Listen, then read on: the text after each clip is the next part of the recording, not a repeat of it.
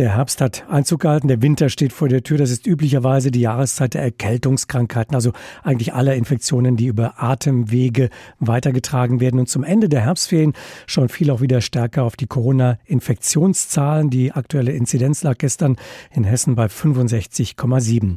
Neben den Inzidenzen gibt es aber auch immer wieder Nachrichten aus dem eigenen Umfeld, die Sorgen machen. Da hören Menschen von mehr Durchbruchinfektionen, also Geimpften, die sich trotzdem infizieren. Viele Familien mit Kita- und Schulkindern kennen mittlerweile Quarantänefälle oder waren selbst schon betroffen. Aber es gibt aber auch gute Nachrichten. Die Lage in den Krankenhäusern, auf den Intensivstationen ist noch entfernt vom kritischen Bereich, auch wenn die Mitarbeitenden dort durchaus belastet sind. Und es scheint so zu sein, dass doch mehr Menschen in Deutschland geimpft sind, als man ursprünglich angenommen hatte. Wo stehen wir also im Moment? Gesprochen habe ich darüber mit Dr. Berit Lange. Sie ist Ärztin und Epidemiologin am Helmholtz-Zentrum für Infektionsforschung in Braunschweig. Woran orientieren Sie sich, um die Corona-Großwetterlage zu beurteilen? Das hat sich gar nicht so sehr geändert, muss man sagen, in den letzten anderthalb Jahren. Ich gucke mir weiterhin die ähm, Anzahl und Dynamik der Neuinfektionen an, auch immer im Sinne der, welche Altersgruppen sind gerade regional erhöht oder nicht erhöht. Ich gucke mir an, welche Impfquote haben wir gerade.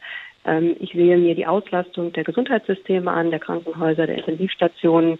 Ähm, und dann sehe ich mir auch immer an, nicht nur eben die Infektionen, die wir durch Corona haben, sondern auch andere Atemwegsinfektionen und die entsprechenden die entsprechende Surveillance dafür. Es gibt ja eine Gruppe, die noch nicht geimpft ist, das sind die unter Zwölfjährigen, aber auch die Impfquote bei den Jugendlichen, sagen wir bis 18 ist, das könnte noch mehr sein, mehr werden. Es heißt deswegen, wir haben jetzt vor allem eine Pandemie der Ungeimpften. Wie schätzen Sie denn die Lage in diesen genannten Altersgruppen der unter Zwölfjährigen, der 12- bis 19-Jährigen ein? Kinder und Jugendliche, wenn sie denn äh, infiziert werden, haben ein geringes Risiko, schwere Verläufe zu bekommen. Trotzdem ist es natürlich so, wenn dann ähm, sehr, sehr viele Kinder und Jugendliche sich infizieren, dann kommt es eben auch zu relevanten Zahlen doch an, an auch mal Krankenhausaufnahmen oder sogar schweren Verläufen. Bei den 10- bis 19-Jährigen soll es in einigen Landkreisen zum Teil Inzidenzen von über 500 geben. Ähm, kann das auch daran liegen, dass einfach sehr viel getestet wird in den Schulen, dass solche Werte dann entstehen? Das kann man sich eigentlich immer sehr gut ansehen, ob es daran liegt oder nicht. Also man kann das sowohl, man sieht das immer an dem Effekt sozusagen, den es hat, wenn die Kinder aus den Ferien wieder in die Schule kommen. Da sieht man eigentlich immer so eine Art von Testeffekt. Das kann man sich nach den Sommerferien in allen Bundesländern zum Beispiel angucken, weil ja dann eben Teststrategien eingesetzt worden sind. Der führt so dazu, dass die Inzidenzen bei den Kindern und Jugendlichen dann so um das anderthalb bis zweifache zumindest nach den Sommerferien so etwas steigen. Und das ist tatsächlich der Testeffekt.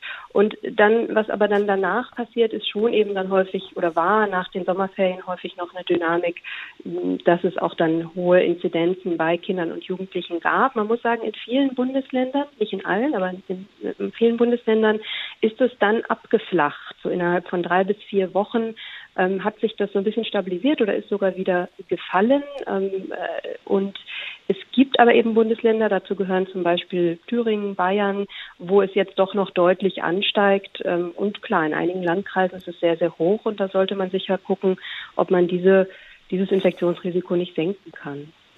Was könnte uns denn Mut machen? Zum Beispiel, dass jetzt nach einer Neubewertung der Impfquoten wohl doch mehr Menschen in Deutschland geimpft sind, als man vor einigen Wochen noch gedacht hat? Also sicherlich, dass wir dieses Jahr anders als letztes Jahr impfen können, ist natürlich erstmal impfen können und auch schon viele Menschen geimpft haben, ist erstmal sehr gut. Man muss aber schon sagen, ähm, die Impfquote, selbst wenn sie höher ist als das, was wir bisher dachten, ähm, ist eben nicht so hoch, dass ganz verhindert werden kann, dass es bei hohen Infektionszahlen auch wieder zu einer ähm, deutlichen Belastung der Gesundheitssysteme kommt. Von daher ist es schon so, dass wir auch weitere Maßnahmen sagen weiterhin brauchen. Wir werden sicherlich weiter Teststrategien brauchen und wir werden sicherlich auch weiterhin ähm, ja eine gewisse Art von Einschränkungen für ungeimpfte brauchen und vermutlich auch weiter Masken und Abstand über diesen Winter hinweg. Ist denn die sogenannte Herdenimmunität noch eine Kategorie für Sie?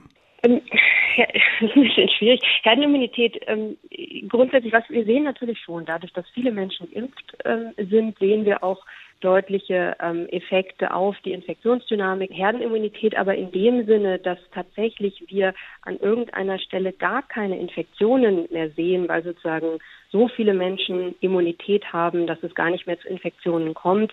Das ist sicher etwas, was wir eher nicht sehen werden bei Corona, aber die Hoffnung ist schon, dass wir Effekte dahingehend haben, in dem Sinne, dass wir tatsächlich eher nur noch regionale und vielleicht nur kleinere überregionale Ausbrüche sehen.